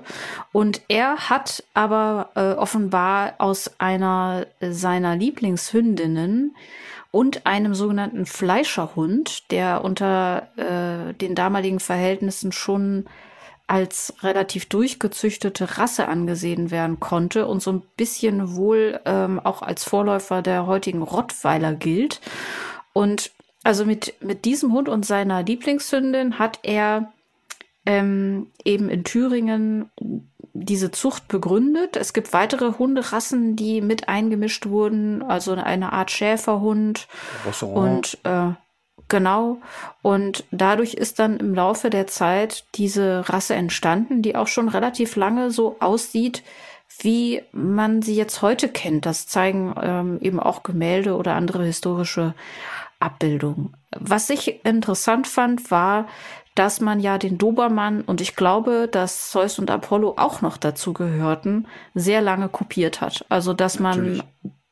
die den den den Schwanz äh, den Schweif abgeschnitten hat und dass man auch die ähm, die Schlappohren, die der Hund ja eigentlich mitbringt, ähm, abschneidet und sich daraus so spitze so spitze ähm, Ohren ergeben, was für mich auch immer sehr stark zu diesem leichten Gruselfaktor beiträgt, den äh, der Dobermann für mich auf jeden Fall ausstrahlt und wahrscheinlich vor allem wegen Zeus und Apollo, aber sicherlich nicht nur. Aber nur deshalb wurde ja auch kopiert. Der Hund sollte ja bedrohlicher aussehen. Ah ja, ach so, weil das wäre nämlich jetzt direkt meine nächste Frage geworden. Was ich nämlich noch interessant fand, war, dass diese Lieblingshündin eine Glatthaarpinscherin war oder ein Glatthaarpinscher-Mischling. Ähm, und ja, so viel ungefähr zur ähm, Rassegeschichte. Ein Greyhound ist möglicherweise auch noch dabei gewesen, was ja für dieses sehr schnelle, sehr schlanke ja auch sprechen würde. Und so ist eben der, der äh, Hund entstanden, die Rasse entstanden. Bevor wir zu den Krankheiten kommen, wollte ich dich jetzt aber mal einmal fragen. Und zwar findet man ja zum Kopieren, findet man ja auch so sehr abenteuerliche Erklärungen immer. Also zum Beispiel bei einigen Jagdhunden, dass die sich sonst die Route so aufschlagen. Mhm. Und beim Dobermann habe ich jetzt was extrem Abenteuerliches gelesen. Ich kann mir nicht vorstellen, dass das stimmt, dass man, äh, der sollte ja auch eine gewisse Mannschärfe haben und ähm, dass die Schlappohren sozusagen potenzielle Griffmöglichkeiten, Greifmöglichkeiten für den, für den Menschen darstellten, um den Hund irgendwie von sich abzuwehren. Das ist doch totaler Schmuh, oder? Ich meine, wenn ein Dobermann auf dich zurast, da greifst du dir doch keinen Schlappohr mehr. Ja, aber natürlich ist das ein Griff, das stimmt schon. Man kann da natürlich anpacken. Und die sind natürlich an den Ohren auch sehr schmerzempfindlich. Mhm. Also das heißt, wenn du da rumreißt und draufhaust, deshalb wird ja auch heute noch in der Hundeausbildung sehr häufig ähm, wenn der Hund so ganz eng bei Fuß kleben soll, siehst du manchmal auf diesen alten Videos oder heute noch bei diesen Videos, die da gezeigt werden, wie der Hundeführer mit den Armen so schlackert. Und das hat damit zu tun, dass der immer auf das äußere Ohr früher gehauen hat, dass der Hund den Kopf zur Seite gedreht hat und nah an den Körper so. des Menschen. Ähm, das heißt also im Grunde ein mhm. Meideverhalten mhm. gezeigt hat und dann wurde das eben eingestellt. Also die Ohren sehr, sehr sensibel bei Hunden. Ne? Und ähm, aber das Kopieren, letztlich ist es, also bei Hundekämpfen, wenn du ähm, früher gesehen hast, also die Pitbulls, die dann wirklich zum Kämpfen eingesetzt wurden, die hatten natürlich ganz oft auch ganz mhm. stummelige Ohren ähm, durch mhm. schlimme Verletzungen natürlich. Ist ja klar, da beißt man rein, da hält man fest, da schüttelt man. Ähm, aber da glaube ich persönlich, dass ausschließlich aus ästhetischen mhm. Gründen kopiert wird und die Argumentationskette einiger Jäger, der Hund schlägt sich dann beim Wedeln die rote Wund in einem, in einer Dornenhecke. Da hätte ich ja eher die Strategie, ordentlich Fell an die mhm. Rute zu züchten. Wahrscheinlich sagen sie dann, dann verhakt er sich irgendwo. Aber zum Kopieren des Dobermannes gleich habe ich ein schönes Erlebnis gehabt. Es kam ja dann diese Landeshundeverordnung, wo dann äh, Hunde in Gefahrenklassen kategorisiert wurden. Ne? Also als Kampfhundeverordnung, Listenhunde wurden erstellt und der Dobermann gehörte mhm. ja dann auch dazu. Und jetzt ist es aber so, es wurde ähm, dann interessanterweise, wenn diese Kontrollen durchgeführt wurden so, äh, oder geführt werden sollten in den Städten, also hast du ein Führungszeugnis, ist der Hund angemeldet und so weiter, muss ja irgendjemand kontrollieren mhm. auf der Straße. Und das blieb dann bei den armen Schweinen vom Ordnungsamt hängen. Und es war wirklich sehr lustig. Ich hatte dann ähm, zum Kölner Ordnungsamt dann Kontakt und dann hieß es, ja, können Sie denn mit uns mal eine Runde durch den Kölner Stadtwald gehen und wir reden, laufen mal so vier, fünf Stunden durch den Grüngürtel und dann können wir ja mal so gemeinsam so ein bisschen schulen, wie gehe ich denn auf die Leute zu, wo achte ich drauf. Hör mal, da kamen, haben die mir genau zwei geschickt, die waren wie Kling und Klang von mhm. Pippi Langstrumpf. Ne? Also das war wirklich Heinblöd und sein kleinerer Bruder. Und dann kamen die da an und die taten mir auch total leid. Das waren so ganz liebe Kerle. Aber die waren dann halt gewöhnt, mit dem Zollstock abzumessen, ob jemand zu weit in der Parklücke ist oder nicht. Ne? So, beide noch nie oh Kontakt Gott, oh zu Hund gehabt. Jetzt kamen die mit so einem Buch unterm Arm, äh, unterm Arm um die Ecke. Also wirklich kann man sich nicht ausdenken. Mit so einem dicken äh, Rassekatalog. Und die wollten jetzt im Prinzip üben, schnell zu erkennen, welche Hunderasse mhm. ist welche. So, jetzt hatten die halt so ein Buch und dann liefen wir halt darum. Und alles, was irgendwie einen dicken Kopf hatte, war sofort, ah, da ist bestimmt ein Kampf und das ist bestimmt ein Kampf und das ist bestimmt ein Kampf und. Und dann haben die immer so gefragt und ich habe die mal so ein bisschen machen lassen und dann war es sehr, sehr lustig. Da kam eine junge Frau mit einer Dobermann-Hündin, die auch bei mir im Training war, kam dann da am Grüngürtel spazieren und dieser Hund war so einer der wenigen nicht mhm. kopierten Dobermänner damals. Also das ist 20 Jahre her, was ich jetzt erzähle, oder 15, keine Ahnung. Und damals war Kopieren noch so in der Übergangsphase. Ne? Es gab also noch viele, du sahst noch viele kopierte Hunde. So jetzt, wenn der Dobermann aber nicht kopiert ist, hat er ja eine relativ lange Route, diese Schlapper und der sieht dann wirklich. Ja, da bin ich auch genau, total überrascht gewesen. Aus. Jetzt standen Kling und Klang mit dem Rassekatalog. Ja. Und gucken so. Ah, da ist ein sehr schlanker Hund. Die lange Schnute. Die Route. das ist eine Windhund. Ja, richtig. Das haben sie, da haben sie sehr gute Augen. Das ist ein Windhund. Und dann sind wir einfach weiter. Ich habe einfach für den ganzen Tag den einfach nur Schwachsinn in den Kopf gelegt, ne? Einfach nur Schwachsinn. Und die tat mir aber auch so leid. Jetzt musst du dir vorstellen, die haben Warum? ein bisschen Angst vor Hunden, kennen sie nicht aus. Und jetzt sollen die also durch den Park laufen, die Leute voll quatschen, was sie dürfen und was nicht, ne? Katastrophe. So, zum Dobermann. Aber du hast die, du hast die, du hast die Ja, aber natürlich. bewusst in die, in die Irre geführt, weil du diese ganze Maßnahme für total, Ich habe gar nicht eine seriöse Antwort gegeben an Ja. dem Tag. Aber Rechnung gestellt. Natürlich. Ähm, also überhaupt, ich weiß, es war nicht möglich. Es war einfach nicht möglich. Und ich fand es auch idiotisch. Und ähm, das war ja die Phase, das war ganz lustig. Da hatte die Stadt Köln, brauchte dann ja plötzlich, sollten dann ja alle so einen Wesenstest irgendwie machen. Und dann hat die Stadt Köln, konnte dich einfach registrieren lassen als Wesensüberprüfer. Also du konntest jetzt du, Katharina Addig, oder jemand, der, keine Ahnung, noch nie einen Hund hatte, gehst zum Ordnungsamt oder zum, zum, zum Gewerbeamt, meldest ein Gewerbe an, Hundeschule. Das war ja damals möglich. Heute musst du ja zumindest diesen harmlosen Paragraph 11 machen, aber damals konntest du einfach anmelden und du hättest dich dann ab da sofort bei der Stadt Köln registrieren lassen können als Wesensüberprüfer. Da muss man sich mal Also es ist noch, noch einfacher als Heilpraktiker oder Heilpraktikerin Wahnsinn. werden. Und als sie mich anriefen, sagte ich, pass mal auf, Leute, ähm, die wollen ja dann, dass so ein Wesenstest in 20 Minuten über die Bühne ist. Und dann sage ich, aber schau mal, wenn wir einen Hund auf dem Mhm. Trainingsgelände haben, dann kann ich ein Bauchgefühl dafür entwickeln, aber ich kann doch nicht beurteilen, wie der sich auf der Straße verhält oder wie der sich in Stresssituationen oder, oder, oder. Und dann haben wir halt ein Konzept geschrieben und habe gesagt, naja, wir gehen mal so von 10 bis 12 Trainingsstunden aus, Einzelstunden und wahrscheinlich 30 verschiedene Situationen, um wirklich ein Urteil fällen zu können.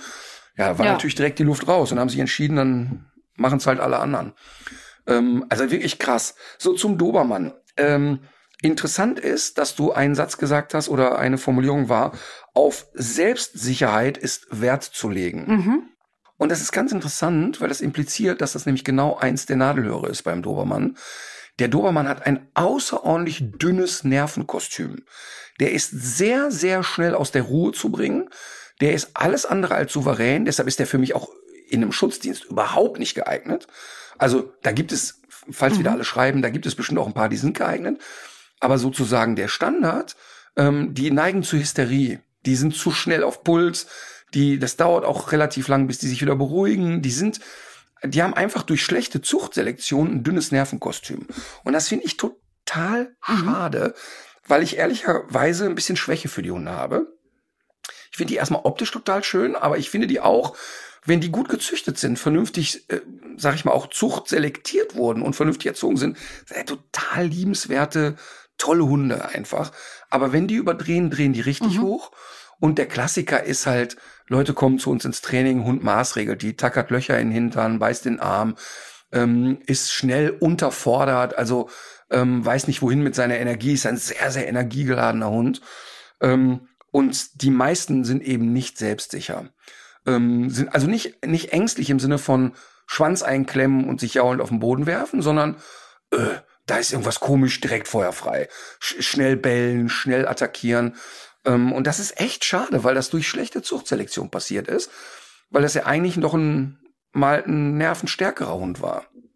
Und jetzt Mhm. Aber es war ja schon auch klar, dass die, dass die Reizschwelle jetzt nicht ganz oben sein sollte. Das war ja schon auch so erklärtes Genau, Zuchtziel, guck mal, Friedrich ich, ne? Louis Dobermann, wenn er Steuereintreiber und Hundefinger war, hat er nicht nur Freunde gehabt. Also brauchte er einen Hund, der ja Fremden gegenüber eine gewisse Skepsis hat und auch im Zweifel sich zu einer vehementen Attacke durchringen kann. Das ist auch ein Teil der Rassepersönlichkeit, nenne ich es jetzt mal, ne? oder der, der Rassetypisierung. Aber da gibt's ja noch viele, viele Abstufungen. Ist ja ein Unterschied.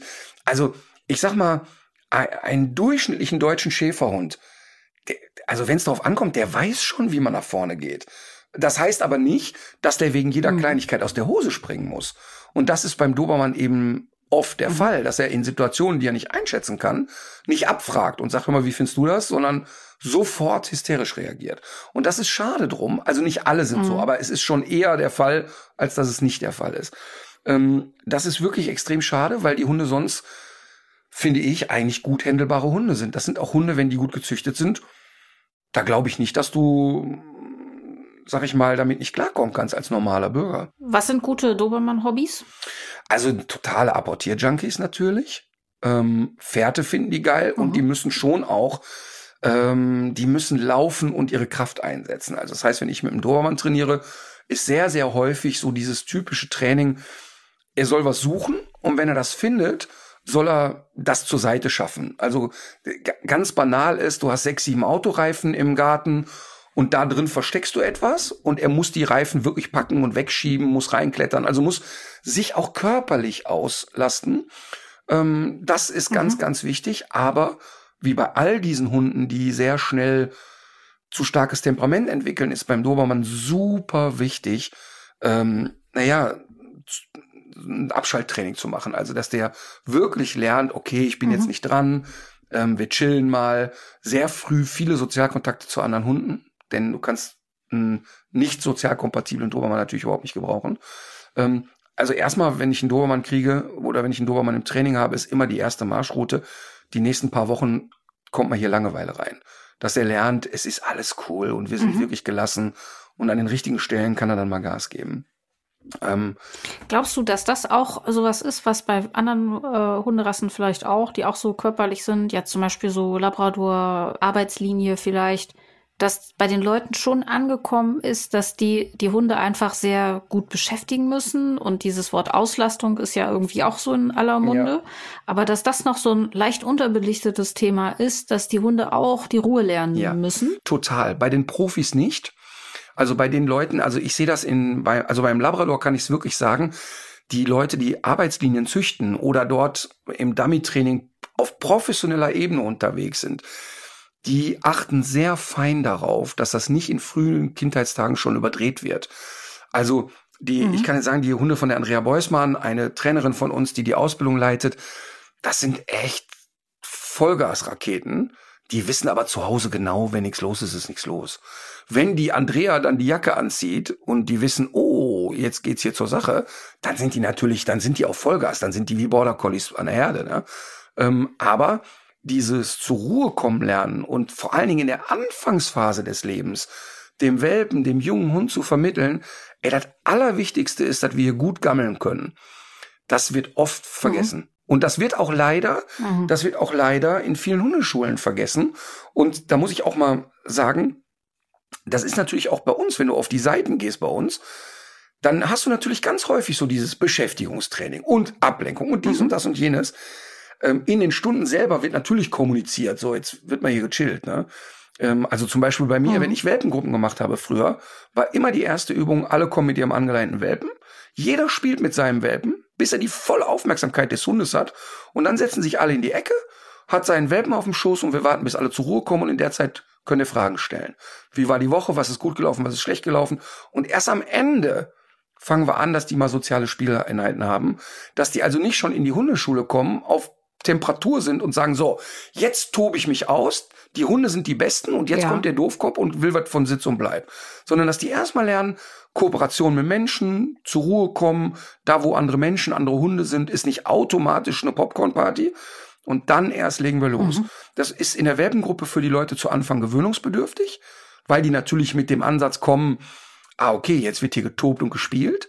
Ähm, aber das ist mhm. hinten raus, zahlt sich das extrem aus. Also das kann ich ja auch nur sagen, als ich Emma bekommen habe. Emma war ein Jahr alt und wenn die eine Sache hatte, dann war da Temperatur. Und die Leute haben um mhm. mich herum, auch in meinem Freundeskreis, in den ersten anderthalb Jahren nicht verstanden, dass ich so wenig dynamische Sachen mit ihr mache. Natürlich muss ich die auslassen und klar braucht die langen Spaziergänge und ein bisschen Training und so, aber eigentlich haben wir die ganze Zeit nur trainiert, bleib cool. Und an manchen Stellen hat das auch geklappt, an manchen eben auch nicht. Ja, wie wir zum Glück äh, schon häufiger gehört haben. Ähm, man kann über den Dobermann nicht sprechen, ohne auch auf die Krankheiten einzugehen. Ja. Also wie bei allen großen Hunden kann auch hier wieder diese Hüftgedenksdysplasie ein Thema sein. Ähm, es gibt aber noch andere Erkrankungen des Innenohrs, zum Beispiel mit Gleichgewichtsstörungen. Taubheit ist beim Dobermann eben äh, auch etwas, was häufiger auftritt. Aber äh, das ganz große Problem ist, und davon hast du auch schon öfter mal gesprochen, ist die äh, dilatative Kardiomyopathie. Und die äh, gibt es sogar auch schon ähm, als, äh, also es, es gibt auch irgendwie ein, eine spezielle äh, Ausprägung dieser Krankheit, die, die beim Dobermann offenbar sehr weit verbreitet ist. Ähm, und es ist eine ähm, Herzkrankheit, die dazu führt, äh, soweit ich das verstanden habe, dass das Herz immer größer wird, immer dünnwandiger und dadurch vor allem schwächer. Und ja. das Herz erleidet so also wirklich so eine Pumpschwäche und bei einigen ähm, tritt diese Krankheit dann eben erst auf zu einem Zeitpunkt, wo der Hund ein paar Jahre alt ist und sie kündigt sich vor allem auch nicht unbedingt vorher an. Und ähm, beim Dobermann ist das, es ist, er ist nicht der, die einzige Hunderasse, die das betrifft, aber eben vor allem. Und es gibt da eine Aussage zum Beispiel von einem Professor, der seit Jahren an äh, dieser Dobermann-Kardiomyopathie forscht, dass tatsächlich 58 Prozent aller Dobermänner betroffen sind. Und das heißt jetzt nicht, dass jeder tot umfällt, aber das kann es eben auch bedeuten. Dazu hast du aber auch noch mehr Erfahrungswerte, wenn ich mich nicht ja, irre. Also tatsächlich haben wir mal vor ein paar Jahren eine Reportage über Qualzucht gemacht und haben auch ganz bewusst mal eine Rasse rausgesucht, ähm, die die Leute gar nicht so mit Qualzucht verbinden, nämlich den Dobermann. Ja. Ähm, weil klar, bei Qualzucht haben die Leute alle im Kopf die deformierten Hunde, brachycephale Hunde und so weiter. Ähm, aber der Dobermann ist natürlich eine Qualzucht, denn wenn etwa 50 Prozent der Hunde an einer schweren Herzerkrankung leiden und sterben, und ähm, es wird aber mhm. lustig und munter weitergezüchtet und von den Zuchtverbänden das völlig ignoriert, behauptet wird, es stimmt nicht, dann ist natürlich abstrus. Also da gibt's Studien, wo mehrere tausend Dobermänner untersucht wurden. Und das, das Verrückte ist, ähm, die, in den Zuchtverbänden ist ja oft so, dass die Hunde mit einem Jahr gecheckt werden. Mhm. Dann sind die von mir aus, der Golden Retriever ist dann ein Jahr alt, dann wird eine Hüftgelenksdysplasie überprüft, eine Ellbogendysplasie und dann sagt man, ja, okay, hat eine HD, ja oder nein, in welcher Abstufung, wie auch immer. Und, ähm, Aber da sieht man das noch nicht. Ja, bei der Herzgeschichte ist es eben genau das Problem ja. beim Dobermann, dass diese Erkrankung im Alter von einem Jahr nicht ja. auftauchen kann. Ja. Ja, das ist statistisch völlig zu vernachlässigen. Das ist im Promillbereich, dass es mal einer hat. Ähm, das ist also eher so im Alter von dreieinhalb bis fünf. Mhm. Und das, das völlig perverse ist, dass alle Zahlen das belegen. Und man müsste dann natürlich, ganz wichtig, Zuchtselektion betreiben. Mhm. Es ist äh, ich glaube, eine rezessiv vererbbare Erkrankung, die in der nächsten Generation auftritt. Aber selbst wenn sie dominant auftreten würde, müssen wir ja natürlich zuchttechnisch darauf achten. Und ähm, können das ja auch nachweisen. Man müsste also tatsächlich konsequent alle Hunde, die da in Verwandtschaft stehen, aus der Zucht ausschließen. Mhm. Und ähm, da, das, das wäre möglich, überhaupt kein Problem. So. Jetzt geht's aber natürlich wie immer um Eitelkeiten in der Zucht, um, ähm, um Geld verdienen, so wie ja ganz viele Züchter, ähm, wenn man totgeborener Welpe dabei ist, der wird einfach, den lassen die verschwinden. Mhm weil die in ihren Statistiken nicht haben wollen, dass ein Welpe tot geboren wurde oder bei der Geburt gestorben ist, was gar nicht so ungewöhnlich ist, mhm. wird aber dann totgeschwiegen. Und genauso ist es eben da, dass man einfach als Züchter dann sagt, nö, kommt bei uns nicht vor. Findet einfach nicht statt. Und das ist natürlich Wahnsinn, denn mal ganz kurz, wenn diese Hunde sterben, ne, die ersticken in aller Regel. Das heißt, ähm, der, das, das Herz schlägt immer weniger stark. Ähm, oder ganz viele beschreiben, ich war mit dem Hund spazieren hab noch ein Bällchen geworfen, der ist den Ball hinterher, hat dreimal geröchelt, lag auf der Seite mhm. und bis ich da war, war schon vorbei. Und das ist natürlich ein Drama. Und wir haben mit vielen, vielen Menschen dazu gesprochen, haben auch Züchter gefunden, die aufgrund dessen nicht mehr züchten. Weil die sagen, ich halte das nicht mehr aus. Ich, es ist mir, es ist so abartig, was in den Verbänden passiert. Ach, was? Und, ähm, unsere, unsere Hunde äh, wurden da immer noch nach äh, höher, schneller weitergetrieben. Wir machen das nicht ja. mehr. Die haben sich auch vor die Kamera gesetzt. Die haben das auch vor der Kamera so erzählt. Ähm, und das ist echt dramatisch und ich finde eben das so bitter, dass da einfach weitergezüchtet wird. Und die Chance ist 50-50, dass Hund das bekommt. Das ist, das ist Wahnsinn einfach. Kann man diese Reportage eigentlich noch sehen? Ist die noch irgendwie im Archiv, wenn man bei RTL Plus oder so hm, Mitglied ist? Kann man das dann noch ausbuddeln oder? Also ich würde jetzt mal sagen, dass alle Hundeprofi unterwegs folgen bei RTL Plus in der App sein müssen. Okay, dann würden Wenn, wir diesen Link, den zu dieser Folge würden wir jetzt noch mal posten. Ja, und ähm, wenn, also man muss ja in der RTL Plus App, ich glaube, man kann die eine Woche gratis testen mhm. oder so. Und dann ist die ja inzwischen äh, kostenpflichtig. Ich glaube, die kostet vier oder fünf Euro im Monat. Mhm. Ähm, wenn die aber jetzt nicht alle da sein sollten, dann äh, bitte schreibt mich an weil dann rufe ich den Herrn RTL an und sage, was ist da los? Weil manchmal ist es tatsächlich so, dass nicht alle Folgen hochgeladen wurden oder irgendjemand das verdödelt hat. Ja. Dann würden wir uns darum kümmern. Ja. Es ist ja nicht die einzige. Das ist eine sehr lustige Folge. Ist, also da braucht man keine Angst haben vor dieser Folge. Die ist bei aller schwer, äh, bei allem Schwermut dieser Themen auch sehr lustig. Unter anderem wird da eine über 80-jährige Frau zuchttauglich gestellt. Also Ach, die. Folge ist das. Ah, ja, natürlich.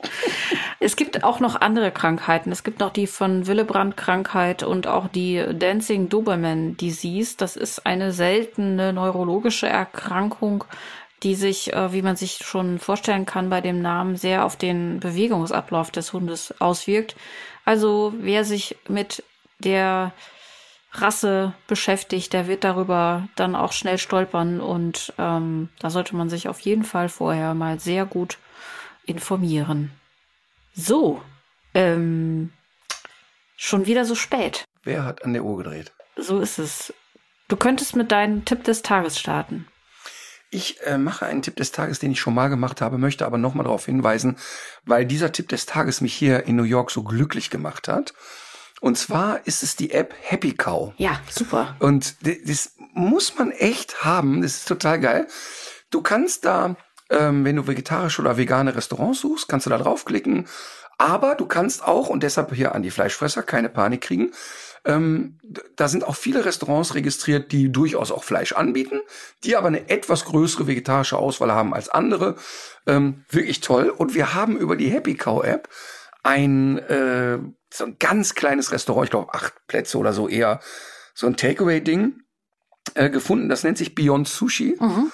Und die haben Oh, das sah geil aus. ähm, alles, ey, aber alles, was du bei Sushi kennst, ne, Mhm. haben die nachgebaut. Und es war unglaublich. Also war unglaublich. Wir haben so ein ähm, Spicy Tuna Tartar gegessen, ja. das aber wirklich vegan war. Und du konntest überhaupt keinen Unterschied schmecken. Das war total Mhm. faszinierend. Ähm, und selbst diese kleinen orangenen Fischrogen, die oft so auf äh, Canadian Roll und so liegen, mhm, mhm. selbst die haben die aus so einer Proteinbasis nachgebaut, die Konsistenz identisch und so weiter. Das war so spannend. Wir haben, wir haben lang mit denen gequatscht und gefragt, wie machen die das? Und sagt, ja, es ist halt, es ist viel halt ist Sojaprotein, man muss ein bisschen rumprobieren und so. Also echt toll. Dann hatten die so Teriyaki-Spieße, die von der Konsistenz eins zu eins wie Hühnerfleisch waren. Das war Ach was. also wirklich faszinierend. Das Beyond war wahrscheinlich Seitan, oder? Nee, das war, das War war, auch tatsächlich Soja. auch ein Sojaprotein. Mhm, Mhm. Ähm, also lohnt sich, äh, also der kleine Laden heißt Beyond Sushi, aber die Happy Cow App hat mich jetzt in vielen Städten schon zu, zu guten Buhnen geführt. Mich tatsächlich auch. Ich nutze die auch sehr viel. Mein Tipp des Tages ist eine Folge der Show My Think X ähm, von Mighty Nguyen Kim, die sich ja immer schon kritisch mit dem Thema Homöopathie befasst hat und jetzt in ihrer sehr lustigen ähm, ZDF-Show ähm, Homöopathie einfach mal sehr ernst genommen hat und äh, einfach mal gezeigt hat, wie inkonsequent eigentlich auch der Umgang der Behörden mit der Homöopathie ist. Und vor allem, weil es ja irgendwie immer noch als Arzneimittel, als wirksames Arzneimittel ähm, gehandelt wird. Es gibt die Apothekenpflicht zum Beispiel und das alles äh, vermittelt ja auch so diesen Anschein der Wirkung. Und die, die haben so ein Gedankenexperiment gemacht und haben das dann aber auch sehr konkret umgesetzt mit einem Experiment und haben einfach mal so getan, als wäre das wirklich eine Arznei. Und äh, das ist eine sehr unterhaltsame, lustige Folge. Und generell finde ich wirklich, dass diese Show super diesen Spagat zwischen Wissensvermittlung und Unterhaltung, den ja viele wollen, aber nicht so viele erreichen, äh, meistert und äh, man sich das einfach immer äh, sehr gut anhören kann, also äh, angucken kann. Und es gibt einige Folgen natürlich noch in der Mediathek aus den vergangenen Staffeln, die auch nicht alt geworden sind. Das lohnt sich also, da mal reinzugucken. Ja, und MIT macht es ja natürlich einfach großartig. Ja. Also das ist natürlich sehr, sehr unterhaltsam, sehr kluge Frau. Ähm, ich habe übrigens, äh, das ist ganz lustig, ich war mal mit ihr in einer Talkshow. Ähm, und die hat ja so die These, alles ist Chemie. Ja, Ne? das Alles hast du mir Chemie. erzählt, als ich das Buch empfohlen habe von ihr, glaube ich. Aber erzähl's doch mal. Ja, und sie hatte, sie hatte, ich habe natürlich nichts verstanden. Also ich habe, nein, es stimmt nicht. Wenn sie es erklärt, versteht man's, aber ich habe ja keine Grundkenntnisse. Also siebte Klasse Chemie, der hätte in Hebräisch reden können, hätte ich genauso wenig verstanden. Ähm, so, und das war ganz lustig. Sie hat irgendwie so eine Tafel dabei gehabt mit einem Periodensystem. Das habe ich mir von ihr unterschreiben lassen. Das hängt bei Ach mir ja, im Büro. stimmt. Ich genau. bin Fanboy sozusagen. Ja, und zum Thema Homöopathie habe ich, ich weiß gar nicht, welcher Comedian das war, der dann erzählt, er wäre in die Apotheke gegangen, hätte da irgendwie für 146 Euro homöopathische Mittel gekauft und hätte dann ein kleines Stück seines 10-Euro-Scheins abgeschnitten, den nochmal in kleine Fitzelchen, dann mit anderen Konfettis in eine Tüte getan Ja. und das möglichst schnell gewirbelt und gesagt, also er, damit würde er jetzt gerne bezahlen. Der Apotheker müsste jetzt nur an die multiple Wirkung des Schnipsels des 10-Euro-Scheins glauben. Ja, vor allem, das ich ist. sehr lustig, äh, er hat's ja potenziert. Der hätte dann ja eigentlich noch äh, was Ja, rauskriegen genau. müssen. Also viel. Ja, nee, stimmt. Hat er, ja, ach, sehr lustig. Und er sagt auch in dem Gag dann, stimmt so. ich muss mal gucken, wer das war. Das war auch sehr lustig. Naja, ich meine, Homöopathie, das ist wieder, denn die, die Leute schmeißen ja auch alles durcheinander, ne? Ja, aber der Kamillentee, der beruhigt ja auch meinen Magen. Ja, das ist richtig. Das ist ja auch nicht Homöopathie. Ähm, aber So ist das es. ist wirklich krass. Und, und die Leute sind, sind ja echt, also auch als ich hier Marleen die, die ein halbes Kilo Kügelchen hab futtern lassen, ja. ähm, da, da, da waren ja auch Leute dann entsetzt darüber, ne? Also, also nicht alle, sehr wenige. Drei. Rück du doch direkt noch deinen Musiktipp raus. Es wird sehr profan. Ich bin in New York und deshalb wird's natürlich Frank Sinatra. New York, New York. Ich habe jetzt einfach mal äh, das Lied genommen, was ich äh, zuletzt äh, gehört habe. Und zwar habe ich jetzt einfach mal bei meiner Spotify-Liste geguckt, was das gewesen ist. Und es war Coffee and TV von Blur. Gut, die nächste Folge, die wir machen werden, wird wieder in New York sein, weil ich ja zwei Wochen Mhm. bleibe. Ja, Und ähm, um dich glücklich zu machen, fliege ich aber dann von hier äh, nach Barcelona. und ähm, auch für Fun oder weil du dort wieder demonstrieren willst? Ist da der nächste Klimastreik? Genau, in 80 Tagen, in 80 Tagen um die Welt im Ort einen Klimastreik anzetteln. Ähm, nee, ich interessiere mich ja für Tiere. Ich wollte da mal in so eine Stierkampfarena. Ja, nee, ist doch gut. Okay, ähm, wir haben, äh, wir werden in der nächsten Folge werden wir noch mal über eine Studie sprechen und zwar zum Thema Demenz bei Hunden. Und wir können auch jetzt schon, wir können auch jetzt schon sagen, wie die allerletzte Folge in diesem Jahr heißt, denn Ja, ich habe mich, ich, ich habe mich ja verlesen. Und zwar äh, wurde ja diese Woche mitgeteilt, dass die Moderation des Jahresrückblicks ähm, von RTL in diesem Jahr moderiert wird von Thomas Gottschalk und Karl Theodor zu Gutenberg. Und ich habe aber, ich hatte meine Brille nicht auf, als ich den Titel der Sendung ähm, gelesen habe und habe gelesen Menschen, Biber, Emotionen. Und statt, statt Menschen Bilder, Emotionen. Menschen, Biber, Emotionen. Genau. Und ähm, für mich, ähm, also mich macht das natürlich jetzt traurig, äh, dass es nicht um Biber geht und deswegen, wir werden das, wir werden das ähm, korrigieren und unsere Sendung im, zum Jahresende wird Menschen Biber Emotionen heißen.